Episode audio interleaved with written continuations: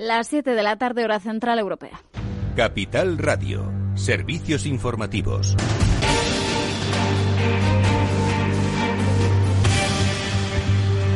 ¿Qué tal? Muy buenas tardes. Actualizamos las últimas cifras de coronavirus. El Ministerio de Sanidad ha sumado hoy 40.285 contagios, de ellos 18.462 corresponden a las últimas 24 horas. Además, se suman 492 fallecidos al recuento oficial. La incidencia acumulada en los últimos 14 días aumenta hasta los 899 casos. Se queda ahí al límite de los 900 frente a los 893 de ayer. Sigue en aumento día a día. Y mientras hemos sabido que Pfizer va a aumentar el suministro el 15 de febrero tras retomar el envío de las vacunas comprometidas con la Unión Europea. Al comienzo de esta semana, Pfizer BioNTech retomaba el envío de vacunas eh, del COVID-19 comprometidas con la Unión Europea, lo que significa que a España ha llegado esa misma cantidad que en los envíos eh, previos. La farmacéutica ha anunciado esa intención de aumentar el suministro a Europa a partir del 15 de febrero, pero el viejo continente vive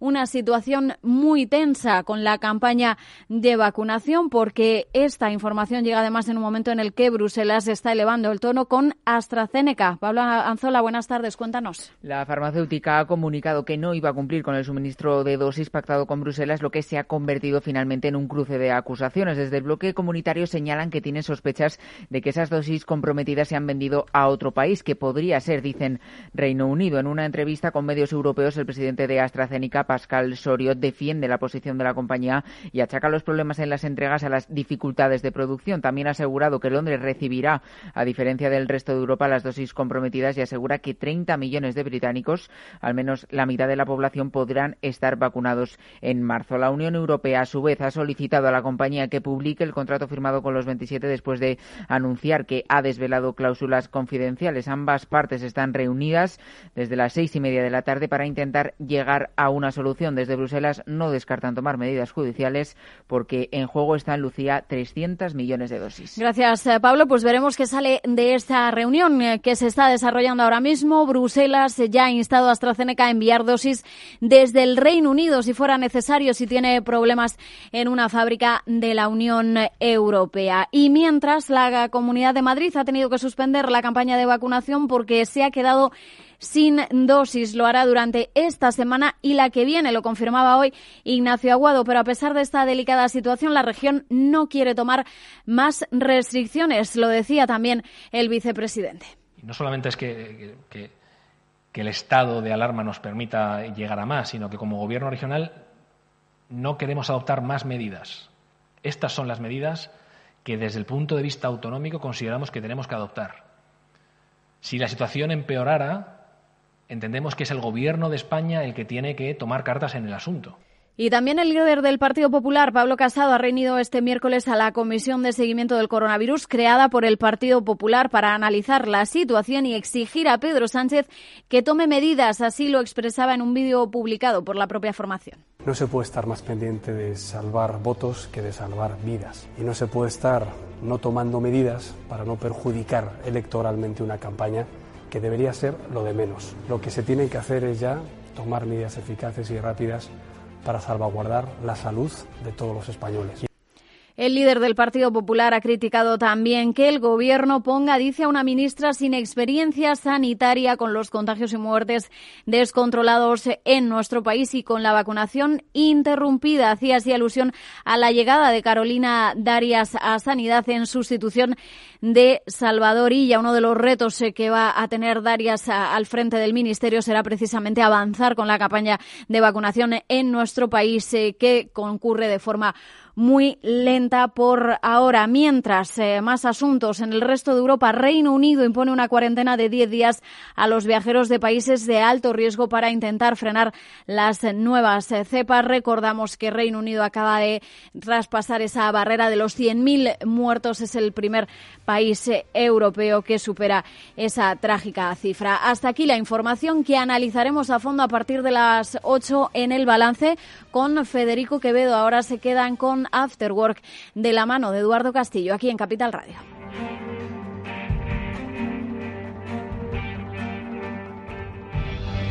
Capital Radio. Siente la economía. ¿Inviertes en acciones o ETFs habitualmente? Entonces esto te interesa. Invierte en acciones de bolsa española o extranjera sin comisiones, hasta 100.000 euros al mes. Entra ahora en xtb.es y abre tu cuenta 100% online en 15 minutos. Riesgo 6 de 6. Este número es indicativo del riesgo del producto, siendo uno indicativo del menor riesgo y 6 del mayor riesgo.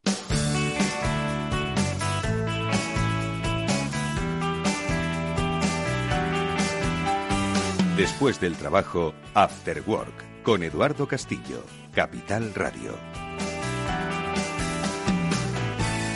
¿Qué tal amigos? Buenas tardes, bienvenidos al After Work de Capital Radio.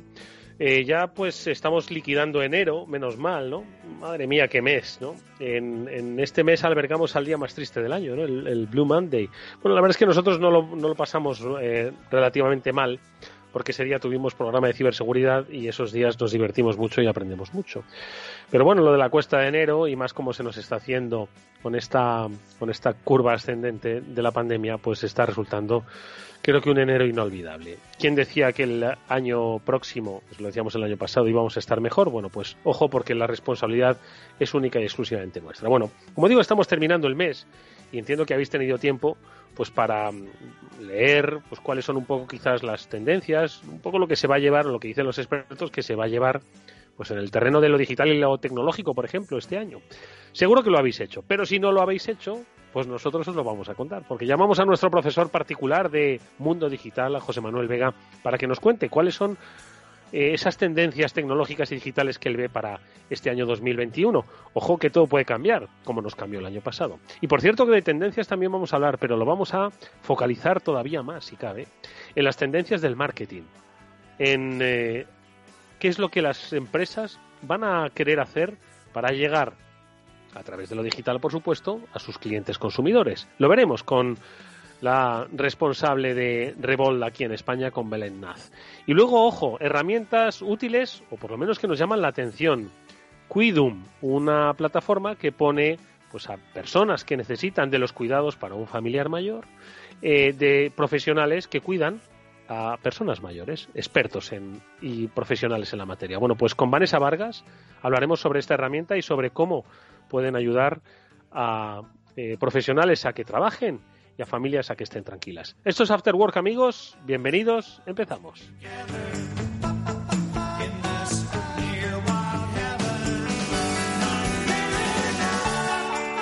Y yo no sabría por dónde empezar, madre mía, con las tendencias tecnológicas.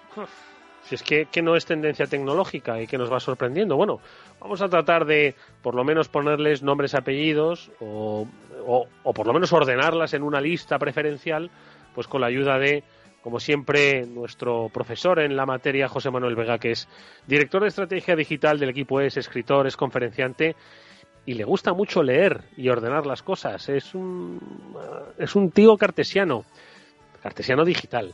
José Manuel, ¿qué tal? ¿Cómo estás? Buenas tardes. Hola, ¿qué tal? Eh, encantado y es la primera vez que me llaman cartesiano. No, sé si es bueno o es malo, pero bueno. Eh, siempre bueno.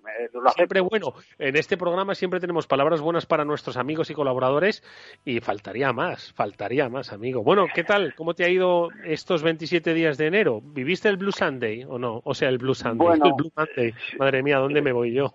¿Dónde me estoy yendo?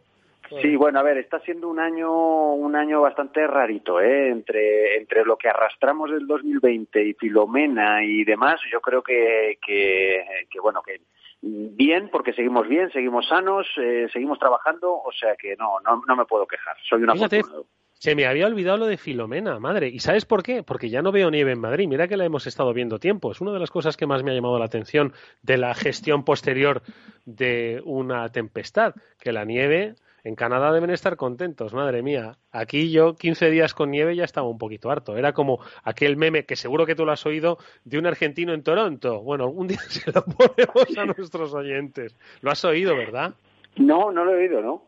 Madre mía, pues a todos los oyentes que se pongan en Google y que busquen la historia del argentino en Toronto. Bueno, vamos a nosotros dejarnos de nieve, José, y vamos a hablar de tecnología, sobre todo de tendencias. Sí, sí, efectivamente, porque un poco el, arranque del año es un, yo creo que es un buen momento para, para repasar eh, lo que, bueno, pues eh, los expertos, agencias de diseño y, algunos organismos internacionales que dicen que va a ser un poco la, lo que va a ser tendencia a lo largo del año 2021. Entonces, bueno, pues un poco como comentabas en introducción, yo he ido ahí un poco repasando estos listados de, tendencias de unos sitios y de otros y bueno, pues he consolidado aquí una, una pequeña una pequeña lista que a mí, bueno, pues me parece que es lo, lo que, bueno, pues de lo que vamos a hablar eh, a lo largo del año de este año.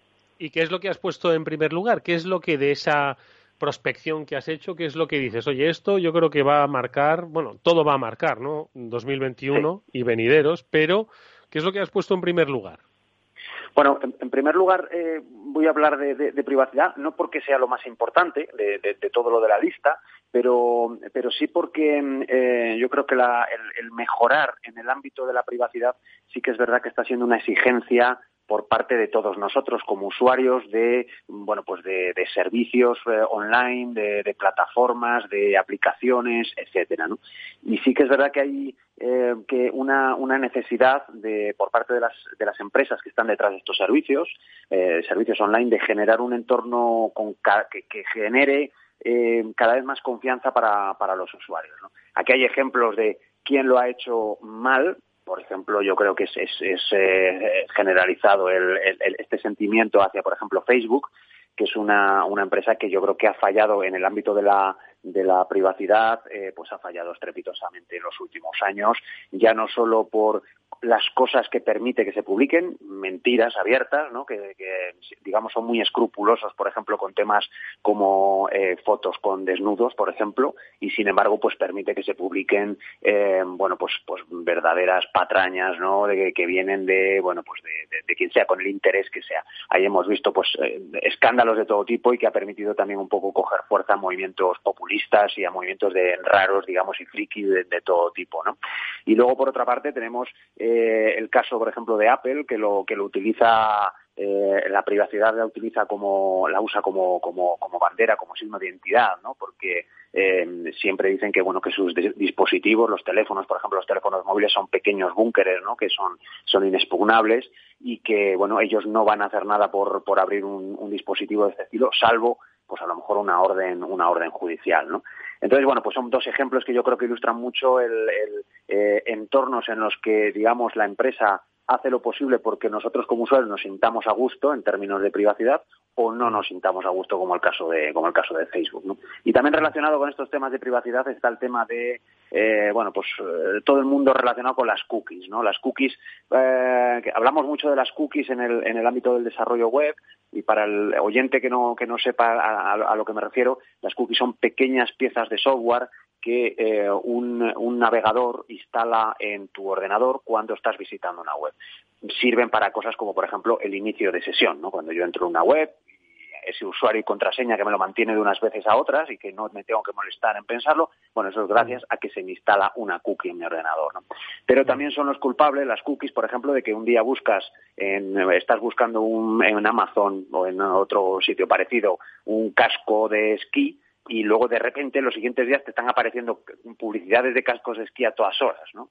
Entonces, bueno, pues también el, poner coto un poco a todas estas estrategias más, más, eh, más agresivas, bueno, pues yo creo que también es una demanda, una demanda eh, por parte de los usuarios cada vez más, más importante. Vale, pues la, la, privacidad mejorada y ojo, otro tema que tiene mucho que ver, ¿no? Precisamente con la privacidad, con los datos sobre lo que contamos, sobre lo que guardamos, sobre lo que protegemos. Nosotros hablamos mucho de ciberseguridad y aquí, obviamente, yo este sí que lo pondría, fíjate, decías que la privacidad, bueno, lo has puesto el primero, pero no necesariamente por ser el más importante, pues yo el siguiente que vas a contar sí que lo pondría el primero, el más importante. Sí, correcto. Quizás sea de lo más importante eh, la ciberseguridad un poco porque viene relacionado con todo lo anterior, digamos, con todo lo que hablamos de los temas de privacidad. Eh, la ciberseguridad no es que sea una tendencia en, en 2021, lo lleva siendo desde hace seis, ocho, diez años. Y, em, y bueno, pues eh, primero por los temas de privacidad y también pues bueno, pues para, para eh, tratar de combatir eh, problemas más sofisticados, pues como bueno, son los robos de identidad que desgraciadamente están em, bueno, pues bastante son bastante habituales o todos los temas de ransomware que bueno pues cada cierto tiempo salta una noticia de que alguna gran empresa alguna gran compañía bueno pues es, ha sido objeto de un, de un ataque de este estilo no eh, bueno de esto no me voy a extender más porque yo creo que aquí en, en, en se habla mucho de ciberseguridad y bueno, pues yo creo que es... Pero bueno está recordarlo, bueno está recordarlo, por supuesto que es algo que no le pasa a las grandes compañías, dicen, no, es que claro, a ellas las van a buscar. Ojo, cualquiera que tenga un dispositivo que lo conecte con el resto del mundo es potencialmente víctima de un ciberataque o de una ciberamenaza. Y precisamente, y vinculado a esto de la ciberseguridad, macho, no sé si las has puesto por orden de importancia, pero las has puesto por orden de conexión. Eh, la ciberseguridad que hoy nos interesa más que nunca porque ¿dónde estamos trabajando? Ya no estamos en el perímetro seguro de nuestra empresa, estamos trabajando en nuestra casa. Sí, sí, sí, en nuestra casa. Sí, efectivamente. Eh, sí, lo has, lo, has, lo, has, eh, lo has detectado enseguida. La así bailando un poco para que me, para que me fuera bien el discurso, digamos. Eh, o sea, tenía más que ver con eso más que por orden de importancia, ¿no? Pero sí, efectivamente, el, el teletrabajo ha sido un poco la tendencia, vamos a decir, sorpresa del año, del año pasado, del año 2020, por efecto de, del coronavirus, y bueno, pues lo va a seguir siendo en, en 2021. Eh, a ver, mm, no solo nos eh, hemos aprendido a usar, eh, pues, eh, por ejemplo, el tema de la videoconferencia, eh, herramientas como VPNs, que antes eran grandes desconocidos o solo para, para determinadas personas más, más técnicas y ahora mismo, bueno, pues nos conectamos contra nuestra oficina de forma segura a través de una VPN, utilizamos aplicaciones en remoto, eh, o sea, es decir, hemos aprendido a utilizar estas herramientas y también el protocolo de los protocolos eh, correctos de uso de, de, de, de este tipo de, tecnologías, ¿no? Al final, el teletrabajo nos está trayendo unas, una serie de nuevas formas de trabajar y, sobre todo, eh, va a derribar pues las fronteras geográficas, es decir, que, que yo, bueno, pues eh, eh a lo largo de, este, de, estos últimos meses, pues se ha demostrado que podemos trabajar casi en cualquier sitio, ya no tengo por qué estar físicamente en la oficina, ni siquiera tengo que estar físicamente en la misma ciudad o en un pueblo al lado, es decir, me puedo ir a vivir a otra provincia de otra comunidad autónoma y desarrollar desde allí pues mi, mi, labor mm, de la misma manera, igual de, profesional. Eh, recuerda que hace meses hablábamos de algunas tendencias como las, los tecnorurales, eh, estas personas, grandes profesionales de la ciudad que se van a vivir al campo, hemos hablado de nómadas digitales, eh, bueno, pues esto tiene también mucho que ver con, con, el teletrabajo, ¿no? Ahora, pues bueno, no tengo por qué estar atado físicamente a un sitio, sino que eh, hemos roto esas fronteras geográficas y puedo estar casi en cualquier sitio sitio eh, ejerciendo mi labor de la misma manera. El teletrabajo que, ojo, ha cambiado y mucho pues la, la, forma en la que se vive en las ciudades, ciudades que se estaban transformando ya, empezando por lo que abundaba en ellas, que no eran ciudadanos, eran coches. Y bueno, pues estas ciudades están empezando a pensar en limpio y están empezando a modificar y de hecho a crear pues eh, políticas de, de movilidad vinculadas a, a, la sostenibilidad medioambiental. Y si hay protagonista en este sentido, es el, oye, estoy hoy, José, como aquí hilando muy fino, ¿eh? ¿Qué te parece, madre? Sí, no, no, Lo digo no, esto. Está, está claro. Parece que llevamos dos horas para, enseñándolo. Sí, exactamente, sí. para introducir pues nuestro siguiente componente que va a marcar tendencia este año, que es ¿el qué? El vehículo eléctrico. El, el, el vehículo eléctrico, eh, hablo de vehículo eléctrico puro, no, no híbridos o híbridos enchufables, sino que del, del coche puramente eléctrico, cero emisiones, eh, que bueno pues que, que, se sigue expandiendo y que, y que, y que yo creo que eh, se está consolidando eh, ya ahora mismo en nuestros días. ¿no? Al final, si vemos el número de, de, vehículos eléctricos puros matriculados en España en los últimos años, y eso que el año 2020 ha sido un año muy malo para el, para el sector de la automoción, o sea, han caído las, las cifras eh, prácticamente en, todos los segmentos de automóviles, pero por ejemplo, el, eh, comparando los, las matriculaciones de los últimos años, en el año 2020 ha habido 11.790 vehículos matriculados, eh, mientras que en el 19 10.300 el crecimiento es pequeño, pero hay que tener en cuenta que lo normal es que haya bajada en, en, en otro tipo de segmentos, ¿no? en menos matriculaciones por el año tan peculiar que fue el, el, el 2020. ¿no? Pues eso, hemos pasado en el año 2018 6.000 unidades, en el 17 3.900, en el 16 2.000, o sea, así hasta tenemos cifras hasta el año 2012 donde hubo 400 vehículos. ¿no? O sea, quiero decir que esto es una tendencia clara eh, en cuanto a número de, de unidades vendidas también de la mano de lo que es la venta de los vehículos, los, el número de puntos de, recarga, eh, de recarga pública, y también las infraestructuras relacionadas con, el, con la carga de vehículos eléctricos pues también han crecido notablemente. Ahora mismo en España hay 5.221 puntos de recarga públicos, eh, que esto así, dicho así, no, no sabes muy bien si son muchos o pocos, pues mira, parece como que siempre se habla de los países escandinavos con, como los grandes abanderados del coche eléctrico. Y bueno, pues curiosamente el país que más puntos de recarga pública tiene es Holanda, que yo esto no lo sabía, lo estuve mirando la información. Y bueno, pues Holanda tiene 39.000 puntos, recuerdo, eh, con, casi uno por tulipán plantado. Claro, con, con 5.000, los 5.000 de España, pues eh, Holanda 39.000 en un país mucho más pequeño.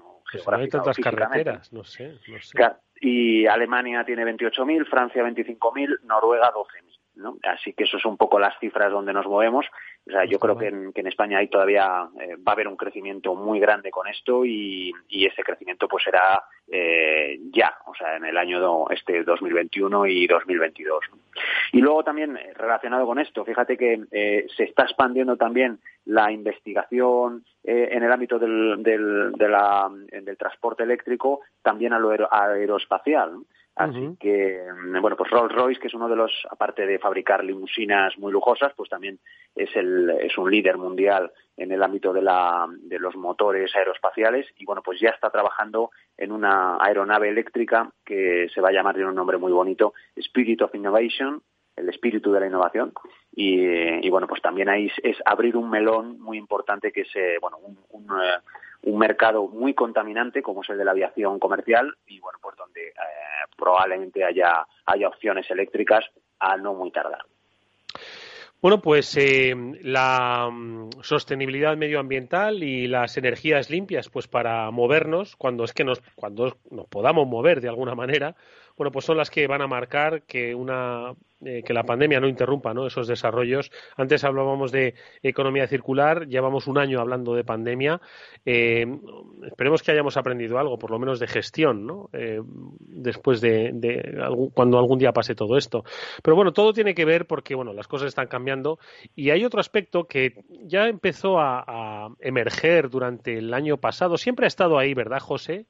siempre ha estado un poco en la digamos, en la superficie ¿no? del debate político, pero el año pasado ya hubo los primeros eh, coletazos y este año puede que sea el año en el que veamos cómo se transforma el mundo de las tecnológicas, de las grandes tecnológicas, ¿o no?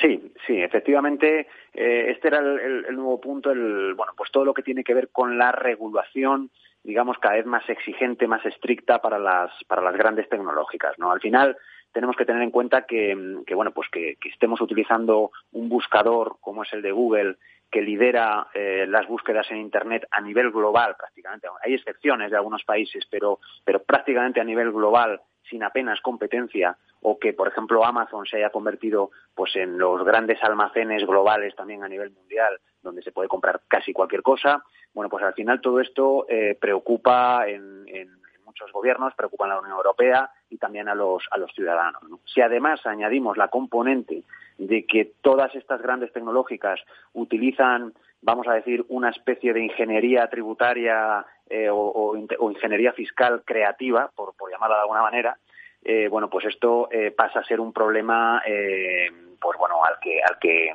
cada vez se le tiende a, meter más mano, ¿no? al final lo vemos todos como usuarios, es decir, yo me tributo en España, pago mi RPF, pago mi impuesto de sociedades con esfuerzo y, las empresas, las pymes pagan sus, sus impuestos ahí con, con, con, bueno, pues a veces con dolor, ¿no? Y ves cómo pues una empresa que es bastante etérea, como puede ser una tecnológica de este estilo, Google, Amazon, Facebook, etcétera, etcétera, bueno, pues tienen unos beneficios multimillonarios y sin embargo declaran unos pequeños eh, beneficios solo en el país en el que están operando, ¿no?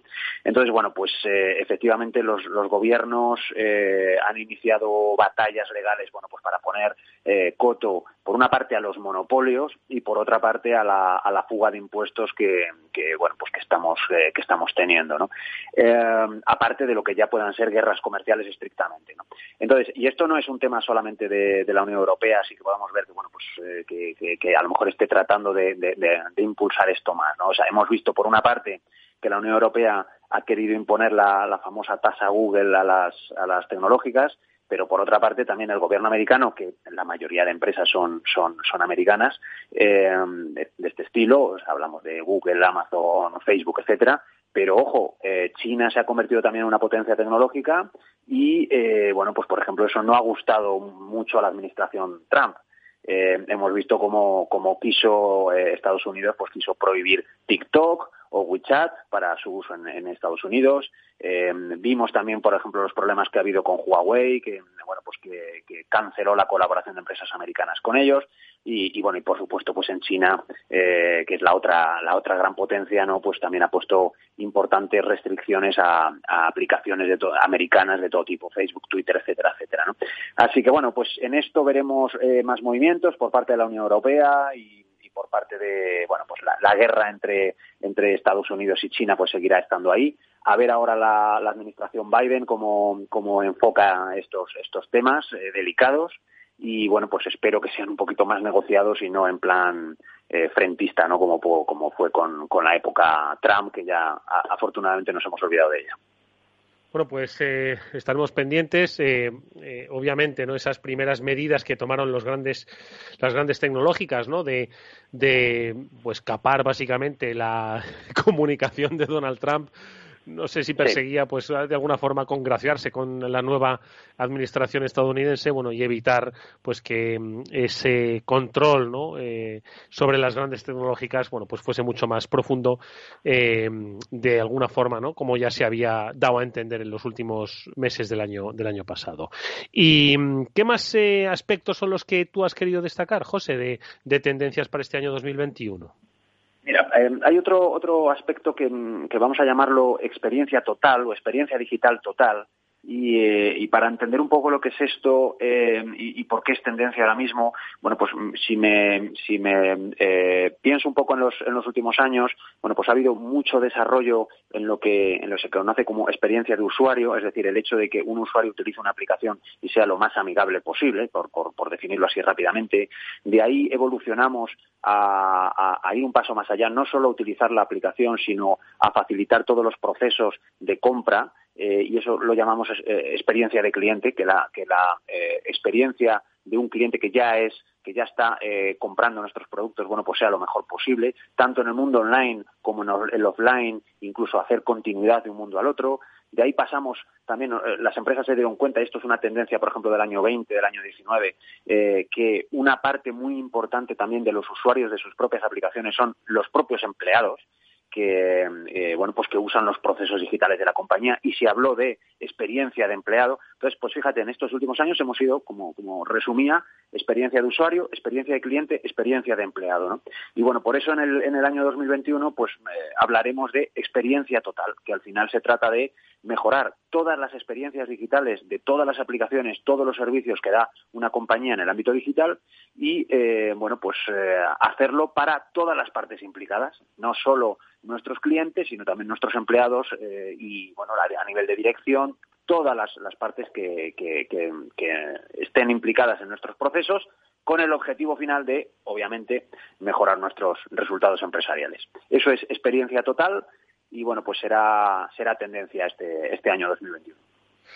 Y mm, una última cosa, porque es cierto que el 5G tiene que ser ya la explosión, estoy seguro de que lo tienes eh, siempre eh, en tu lista, pero ojo que algunos amigos de este programa ya el año pasado me hablaban de 6G y a mí cuando me hablan de 5G ya como que me suena viejo, ¿no? Entonces, aparte del 5 aparte del 5G, José, eh, hay otro tema, ¿no? Que es el, que destacabas, ¿no? Que es el Internet del comportamiento, ¿no? Que a mí me llama mucho la atención porque ya es el de el de la emocionalidad, el de el que van a, anticiparnos lo que queremos comprar. A ver, el, Internet del, del, comportamiento, las siglas IOB en inglés, Internet of Behaviors, eh, bueno, pues hace, hace referencia al uso de datos biométricos, como por ejemplo pueden ser los sensores de las pulseras de actividad, o, los, o por ejemplo el estilo de conducción de un vehículo, que puede también ser medido mediante sensores, rutinas de actividad diaria, para ofrecernos eh, servicios personalizados. Esto que suena así un poco a ciencia ficción, pero bueno, por poner ejemplos así, aterrizarlo en ejemplos muy, muy concretos, pues imagínate una persona que tiene una actividad física frecuente, entonces pues a lo mejor puede tener ventajas en sus bonificaciones de seguro de salud, por ejemplo. Es decir, esta persona, eh, si hace más deporte y se mueve más y tal, estará más sana que uno que está todo el día en el sofá, ¿no? Y por tanto, bueno, pues a lo mejor su seguro de salud es más barato. O lo que decíamos antes del vehículo, si eh, un conductor tiene un estilo, vamos a decir, comedido y respetando las normas, pues puede beneficiarse de descuentos en el seguro del automóvil frente a una persona que conduce de manera más agresiva y que es más probable que pueda tener un, accidente. ¿no? Eh, se habla de este tipo de servicios, eh, digamos, eh, personalizados según datos que yo pueda tener en dispositivos que, manejo, como pueda ser un, reloj o, inteligente o pueda ser los, los sensores de mi vehículo. Bueno, pues esto se habla que, será tendencia, que será ya una realidad palpable en el año 2025, pero el 2021 será el año del despegue de este tipo de, eh, servicios, ¿no? Así que, bueno, quedémonos con esas siglas, IOB, eh, Internet del Comportamiento, y, bueno, pues eh, lo iremos, oiremos hablar de ello a lo largo del año 2021. Bueno, pues ya que no habéis hecho los deberes, pues los ha hecho José Manuel Vega por vosotros. Nos ha traído las tendencias tecnológicas digitales para el año 2021. Espero que hayáis tomado buena nota porque esto, ojo, hace un repaso que nos afecta a todos, como ciudadanos, como gobernantes, como empresarios y, y bueno, y como todo, como, como personas, ojo. Así que Tomad buena nota, como digo, de estas, como siempre, buenísimas lecciones que José Manuel Vega, director de estrategia digital en el equipo E, escritor, conferenciante, amigo de este Afterwork, nos ha traído, como siempre, de una manera magistral. Amigo José, que como siempre muchísimas gracias. Cuídate mucho, ya está muy pronto. Igualmente, y bueno, que no vengan más filomenas y más cosas raras. Ya ahora no, por favor. vamos a dedicar a, vivir tranquilos y a trabajar y Madre mía, y a ver cuándo vienes por el estudio, madre mía, que entre confinamientos, filomenas y pandemias no hay forma, ¿eh? Exactamente, imposible, imposible. Ahora estoy aquí tristemente confinado, a ver si me sueltan y, nada, nos volvemos a ver. Cuídate y gracias. Un abrazo. After Work con Eduardo Castillo. Y atención a los oyentes que os sentís atraídos por invertir. ¿No sabéis cómo hacerlo? Bueno, pues en XTB pone a vuestra disposición la mejor oferta para comprar y vender acciones 7Fs de todo el mundo sin comisiones hasta 100.000 euros mensuales. El proceso es muy sencillo. Entras en xtb.es, abres una cuenta completamente online y en menos de 15 minutos estarás listo para empezar a operar comprando acciones 7Fs con cero comisión. Comprueba lo que te cuentan en xtb.es. Riesgo 6 de 6. Este número es indicativo del riesgo del producto, siendo uno indicativo del menor riesgo y 6 del mayor riesgo. Eduardo Castillo en Capital Radio, After Work.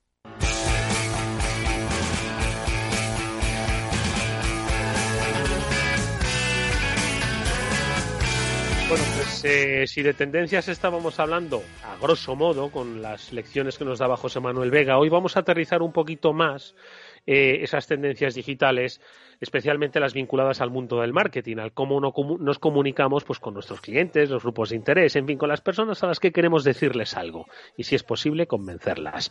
Bueno, pues Belén Naz es la responsable de Revolt Marketing y con ella vamos a ver cuáles son esas tendencias de marketing digital para 2021. Ojo, que es que hay muchas cosas. Ya nos avanzaba algo José Manuel con el mundo de las cookies, pero hay muchas otras cosas más. Belén, ¿qué tal? Muy buenas tardes. Muy buenas tardes, ¿qué tal?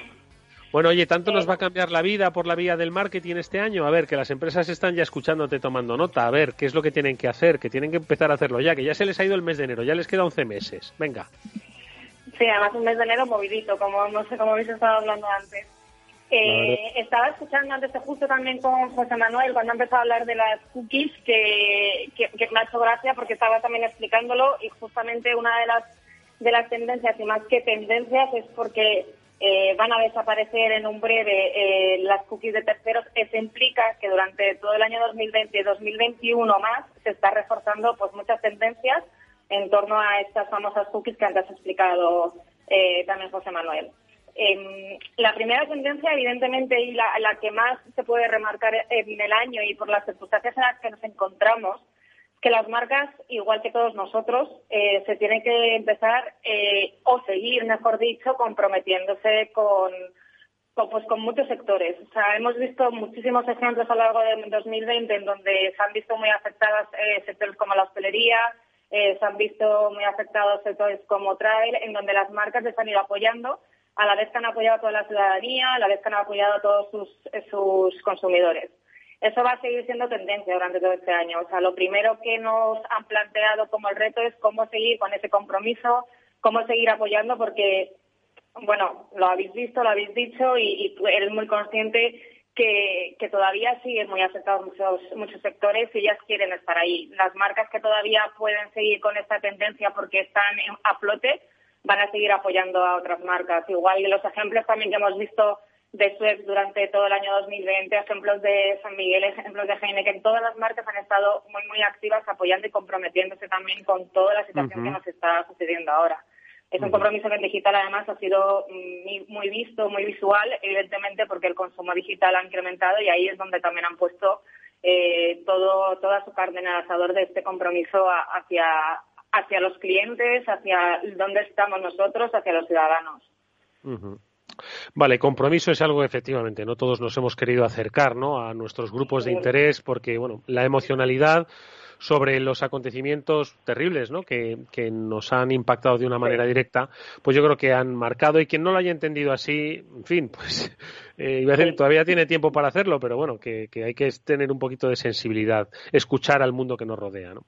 que está diciendo muchas cosas, aparte del ruido que hay. Pero hay otros aspectos, ¿verdad, Belén? Y lo decías un poco, ¿no? Lo decía también José Manuel, ¿no? El tema de, de los cambios regulatorios, ¿no? Que van a suponer eh, eh, pues algunos aspectos que tienen que ver precisamente con una de las bases ¿no? de conocimiento del marketing, que era pues lo que hacíamos, el rastro que dejábamos ¿no? a la hora de navegar, que nos daba pistas sobre pues cuáles sean nuestras, nuestros eh, intereses, nuestras tendencias, qué es lo que va a pasar con esto. Claro, justo. Es como estaba hablando antes José Manuel y estaba comentando ahora mismo cuando hemos iniciado es las tendencias regulatorias, o más que regulatorias, las tendencias en todo el ámbito de, eh, lo ha llamado el antes, que las cookies eh, persiguen al usuario y, tal cual es así, y es una de las eh, fuentes de información más importantes que, que, tienen las marcas para conocer a su usuario. todo ese mundo va a cambiar. es un mundo a lo mejor muy complicado para empezar a explorarlo y explicarlo de una forma muy sencilla, pero tenemos las cookies como que recogen, eh, o que se llama first party data, que recoge el cliente, el anunciante, la marca eh, directamente, que esa es la, que está más cualificada. Y esa es la que tiene que empezar a utilizar y tiene que saber cómo empezar a utilizarla de una, eh, de una manera más correcta, porque son el resto de cookies que estaba comentando también José Manuel, que es cuando estás visitando una página y estás intentando comprar unos skis y luego los skis te están persiguiendo, eh, muchas veces esa navegación es la que también se puede perseguir y es la que esa navegación se va también a, normalizar o a dejar que no sea la cookie la que deje ese rastro, sino va a ser tu identificación como usuario. Esa es una de las grandes tendencias. Todas las marcas están poniendo, eh, aparte de formaciones, están viendo todas las tendencias, están viendo quiénes son los primeros que están jugando con los identificadores, con esa huella digital porque ellas son las primeras que tienen que saber cómo seguir conectando con ese usuario digital y saber qué es exactamente lo que necesita y cómo ofrecer mejor el producto que ellos tienen. Esas son las nuevas tecnologías y las nuevas metodologías que se van a poner en marcha y que se están poniendo en marcha durante todo este año 2021. Eh, más aspectos que llaman la atención, yo os recomiendo que, consultéis ¿no? los análisis de Rivold y porque a mí ha habido uno de ellos que me ha llamado mucho la atención y le quiero preguntar a Belén para que nos lo cuente, porque yo creo que esto es el gran objetivo ¿no? de, muchas marcas que han visto en lo digital, bueno, pues una forma, ¿no? Pues muy interesante de aproximarse. Hablabas al principio del compromiso, pero hay un concepto que yo me gustaría que nos ayudases a, a entender y aplicar, que es el de la humanización de lo digital o de cómo humanizamos la digitalización. ¿Cómo lo veis desde Ribol?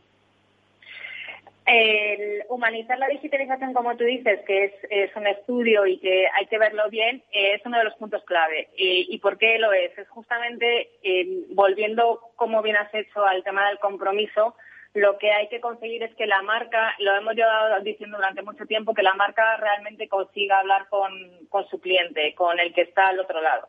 Entonces, es verdad que se ha desarrollado durante los años pasados eh, tecnologías que parecían eh, como muy frías. O sea, eran los chatbots, que aún así eh, están funcionando muy bien, todo lo que son bots detrás y demás, pero muchas veces son frías. Entonces, se está empezando a humanizar mucho eh, estos procesos Y uno de, las, de los canales que más lo está humanizando es la parte de las redes sociales. Eh, gracias a las redes sociales también se está consiguiendo que a través de encuestas, a través de participaciones, a través de, vídeos eh, muy bien dirigidos, eh, y además volvemos otra vez al tema del compromiso, que ha sido esencial también para justamente humanizar esta parte, eh, se consiga que esta interactividad esté mucho más humanizada, esté mucho más comprometida, tanto la marca con, el, con su cliente final como el cliente final con la marca. Han conseguido que, que realmente esa relación exista y que realmente, porque antes te, voy a poner un ejemplo claro. Seguro que tú eres el primero que muchas veces a la marca en sí no la seguías porque no tenía mucho más que contarte. Ya conoces mm. la marca, eh, esta tiene su brand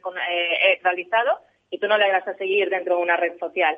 Pues las mm. marcas durante el 2020 y ahora es la gran tendencia y es lo que están dando la vuelta, están consiguiendo que les sigamos porque han, hecho eh, sus redes sociales, sus páginas, eh, toda la parte de vídeos y contenidos muchos más humanos para que nosotros realmente nos den información y nos sentamos unidos a ellos y que sean parte de nosotros, que nosotros mm. también hemos participado con ellas en sus encuestas en qué es lo que necesitamos, eh, qué tipo de ropa nos gustaría llevar este año 2021, qué tipo de consumo vamos a realizar en este año y eso ya es humanizar por fin la parte digital.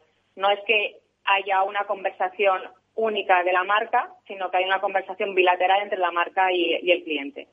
No, y además, fíjate, creándole esa entidad, ¿no? A través de las redes sociales, porque uno se puede comprar unos zapatos o unas botas y le pueden gustar mucho y quería esas botas, pero bueno, al fin y al cabo las, las usa y ya está. Sin embargo, si esas marcas eh, crean pues una identidad propia, ¿no? Un, vinculado a un estilo de vida, vinculado a pues a un, qué sé yo, a, otras personas, ¿no? Ya no solo de, cuestión de carácter eh, de estilismo, sino eso de, de lifestyle, ¿no? De, de, comunidad, pues yo creo que las humanizan un poco más, ¿no? Y te identificas con otras personas que igual eh, piensan lo mismo que tú, sienten lo mismo que tú y que lo único que os une es en realidad la compra de unas botas, ¿no? Tiene toda la lógica, vamos, pienso yo. Totalmente, tiene toda la lógica y además eh, creas esa comunidad, o sea, como tú bien estás diciendo, eh, estás creando una tendencia, por un lado la marca la está creando en conjunto con sus clientes. Ellos mismos están escuchando eh, antiguamente y hoy en día, evidentemente, hay muchísimos estudios que haces de tracking de autoridad, de research, pero ahora mismo la marca ya puede estar utilizando esa conversación y esa humanidad que tiene con, con todos sus clientes y que han creado esa comunidad alrededor de ellos mismos eh, para justamente saber qué es lo que necesitan y que, cuál es el compromiso que realmente ellos pueden llegar a alcanzar con sus clientes. ¿sabes? Mm. Eh, a ti te gusta una determinada, una determinada tipo de, ropa y además, de hecho, ahora se ve que hay muchísimas tendencias y justamente eso viene provocado porque hay muchas tipologías de personas que estamos detrás. No son las marcas las que nos están marcando las tendencias, eh, somos nosotros los que estamos marcando las tendencias y se lo estamos comunicando. La vía digital yo creo que ha roto muchas barreras para conseguir eh, ese diálogo con la marca. Oye, hay eh, un par de aspectos, entiendo que vinculados, que también me, me llaman mucho la atención sobre esas tendencias digitales, porque eh, hoy, bueno, pues con el confinamiento, ¿no? Vimos como eh, posiblemente ya lo hacían antes, ¿vale? Pero, pero muchas eh, tiendas de barrio, muchos comercios, ¿no? Vieron que el confinamiento, bueno, pues impedía pues que siguiesen con su forma de comunicarse con su cliente de a pie, con su cliente de barrio, me da igual, ¿no? O con, o con su seguidor, ¿no? De, firma.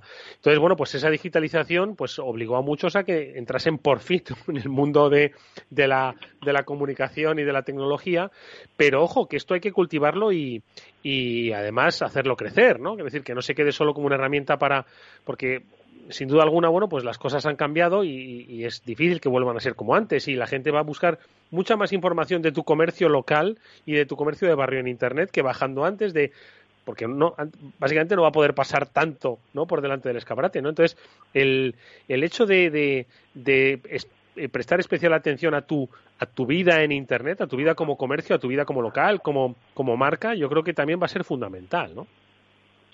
Es, es más que fundamental y sobre todo porque tú bien lo has dicho, eh, todo lo que era el mundo que llamaban el offline, eh, que era el comercio local, la, tienda por la que estabas pasando, el restaurante al que ibas a comer, ya no solamente que era la tradicional de toda la vida, eh, sino incluso las grandes marcas, todos ellos han tenido que darse una vuelta y, mirar realmente la tendencia que había y que estaba pasando en digital. Y luego, el, negocio local, cuando ha hecho eso, lo que se tiene que dar cuenta es que posicionarte también en digital significa que tienes que posicionarte a nivel de cuándo estás abierto, qué disponibilidad tienes, en qué momento puedes llegar también a tu cliente. Darle toda esa información, que además es muy sencilla de comunicar a través del sector digital, para que el cliente se sienta mucho más a gusto y más seguro. Durante todo el tema de la pandemia, evidentemente, hemos visto muchos ejemplos de eh, conmigo, eh, si te llevo este reparto, estás seguro. Todos nuestros repartidores eh, pasan toda una normativa. Pues ahora mismo, todos los que empezaron durante este año 2020, lo que están haciendo es que no estamos en un caso igual y esperemos que no se repita de confinamiento total, pero ellos sí que han dado ese paso primero de digitalizarse y ahora lo que tienen que hacer es ese paso segundo de, eh, oye, que estoy aquí, que estoy en digital, escúchame, mírame y entonces para eso tienes que utilizar las herramientas pues de un SEO local, un Google My Business que hay que cultivarlo mucho porque además establece justamente lo que hablábamos antes, esa relación con el usuario. Ahí tu cliente, perdonad porque yo utilizo mucho la palabra usuario porque para mí el que está utilizando la parte digital es usuario, pero el cliente de este negocio local va a utilizar el Google My Business para saber dónde está, cuáles son las críticas que te hacen, o al revés, lo fenomenal que eres, para que tú puedas establecer este diálogo con él, para que eh, respondas con, con la mayor humanidad posible, que es lo que hablábamos antes, la humanización también de, toda la parte digital. Y, y, es un cambio diferencial. Si lo trabajas mucho, así no lo estás trabajando. Y además, porque el que no lo trabaja como negocio se dará cuenta que el que sí lo trabaja es su cliente final. Entonces, ¿qué es donde está? Entonces, hay que tener mucho cuidado también de primer paso que ya está dado, ahora convertirlo en un paso de, ir elaborando bien tu estrategia local. Claves para eh, afrontar los eh, retos inciertos de un año eh, como el 2021, que obviamente estamos prácticamente diseñando a cada minuto, pero que hay herramientas que nos van a ayudar pues a tener esa agilidad precisamente en el rediseño de la vida y de las relaciones con los clientes, con los usuarios, con las personas. Belén Naz es la responsable de Ribol Marketing, eh, esta división de Ribol España. Te agradecemos mucho, eh, Belén, que nos hayas eh, dado estas pistas que en definitiva son deberes para hacer. Así que ojo, que ya se nos ha ido un mes, lo decíamos al principio, poneros las pilas que hay mucho trabajo. Gracias, Belén, mucha suerte para el futuro. Muchísimas gracias. Adiós.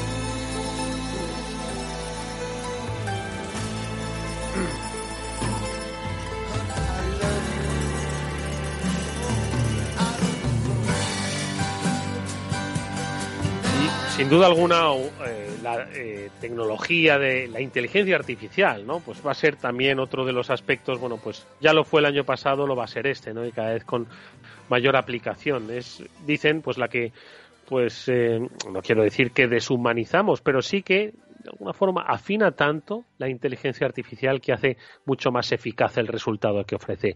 Y esto es algo que están haciendo desde la siguiente empresa con la que vamos a hablar, porque precisamente en la inteligencia artificial es donde han querido pues afinar un trabajo que ya de por sí es eh, selecto y exclusivo, que es el de poner en contacto a familias que necesitan eh, de los cuidados profesionales eh, eh, sanitarios de acompañamiento pues para uno de sus familiares dependientes mayor o que de alguna forma bueno pues necesita una atención especial. Cómo lo hacen se lo preguntamos a Vanessa Vargas que es responsable de Cuidum Vanessa qué tal buenas tardes.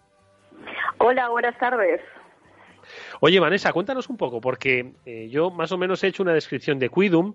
Hay gente que está en eh, plataformas buscando a otra persona, hay gente que busca profesionales pues de lo más variado, pero en Quidum hay personas que buscan a profesionales muy específicos, profesionales que les ayuden en el seno de sus familias a cuidar a sus mayores que son dependientes. ¿Cómo es exactamente este, esta plataforma?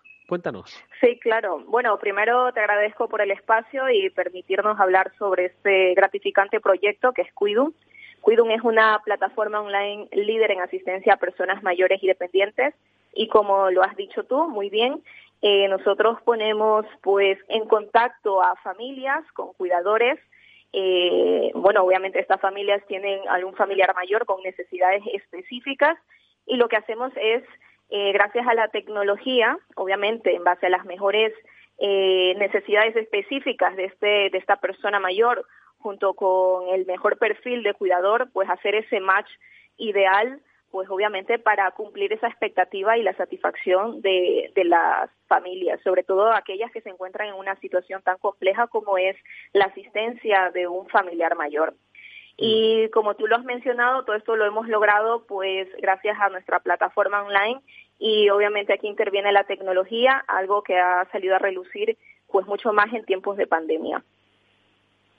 Eh, una eh, pregunta, Vanessa. Eh, entiendo que aquí la necesidad, bueno, si la inteligencia artificial ayuda, tanto mejor, ¿no? Pero estamos hablando de algo muy sensible, un terreno muy sensible que va desde lo físico hasta lo emocional, ¿no? Uno quiere lo mejor para sus mayores y siempre, pues, las personas que quizás pues han vivido esta circunstancia, pues siempre querían lo mejor, lo mejor para sus mayores, alguien de confianza, que tuviesen la tranquilidad para hacerlo, la confianza de su profesionalidad. Y siempre ha sido esos, bueno, pues los principales obstáculos, ¿no? Que han tenido que vencerse tanto por parte de los profesionales como por parte de las familias, ¿no? Digo que lograr esto en tiempos digitales no es sencillo, ¿no? Así es, como lo mencionas. Realmente el tema de la tecnología es un complemento a la capacidad humana y sensible. En este caso, pues obviamente contamos con un equipo humano pues que está muy al pendiente de esas necesidades. Nosotros tenemos pues a nuestros asistentes de atención a familia, quienes se ponen en contacto con, con, esas, con aquellos, aquellas familias que se encuentran en esa situación de dependencia y obviamente de la forma más cercana y humana pues tratamos nosotros de identificar cuáles son esas necesidades, qué es lo que requiere el entorno familiar para obviamente asistir a su, a su padre o a su madre mayor. Eh, obviamente, como yo te lo menciono, esto se complementa con la tecnología, pero la capacidad humana está ahí durante todo nuestro proceso. Eh, luego de eso, pues nosotros nos encargamos de hacer esa búsqueda constante de ese perfil y a través de la tecnología. Sin embargo, detrás de todo esto también está eh, un equipo humano que se encarga de, buscar, pues, cuál es esa mejor eh, cuál es esa mejor unión para tanto buscar al mejor perfil y lograr, obviamente, eh, llegar a, cumplir una necesidad específica de la, de la persona mayor. Luego de eso también nosotros contamos con una asistencia laboral y un servicio de mediación que nos encargamos pues obviamente de, de, gestionar esa relación tanto familia, cuidador y persona mayor para lograr pues que la relación sea lo más eh, lo más factible, lo mejor posible, llevadero y, y sobre todo entendiendo cuál es la situación compleja que atraviesa en ese momento el entorno familiar. Entonces, dentro de todo esto, pues la capacidad humana y el contacto humano, pues es algo muy imprescindible para cuidar. Oye, y Vanessa, ¿cuáles son los, los servicios de los profesionales que están en Cuidum? Entiendo, ahí, ahí me llama mucho la atención eh, un, claim ¿no? que tenéis en la página web que dice tenemos a los mejores cuidadores y cuidadoras. Solo el 23% supera nuestra selección, es decir, que hay un proceso, ¿no? Obviamente, ¿no? Muy, muy rígido de, eh, de inclusión en la base de datos de, de Quidum. Eh, ¿Cómo es este proceso y, y qué es lo que hacen? ¿Cuáles son un poco los servicios que vosotros ofrecéis a familias? Sí, claro. Eh, justamente eso te iba a comentar. Bueno, para empezar, nosotros contamos con una de las bases de datos de cuidadores más amplias de España. Son aproximadamente 200.000 cuidadores que tenemos en nuestra base de datos.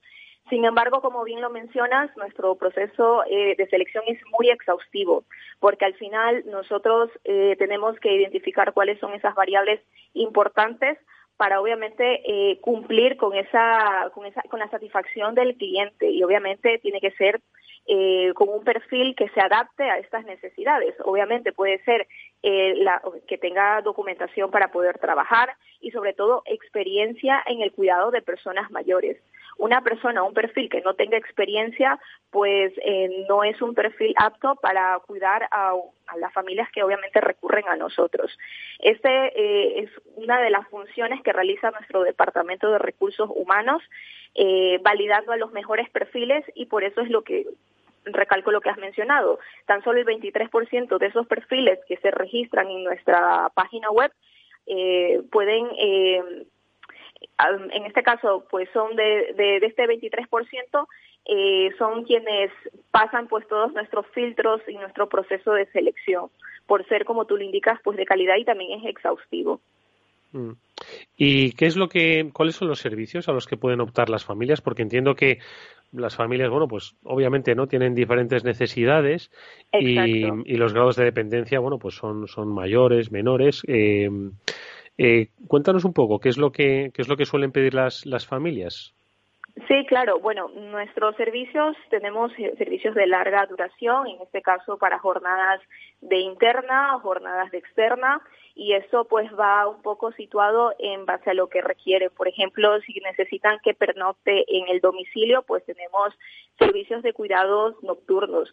Si necesitan que esté más tiempo con la persona mayor, pues tenemos servicios de jornada interna. Tenemos también servicios para jornadas de fin de semana, si lo que quieres es simplemente cubrir esos dos días que tal vez por alguna situación no lo puede realizar la familia y tenemos también de forma muy personalizada, si es que tú requieres eh, una cierta cantidad de horas específicas en la semana que podamos cubrirlo, pues lo podemos realizar.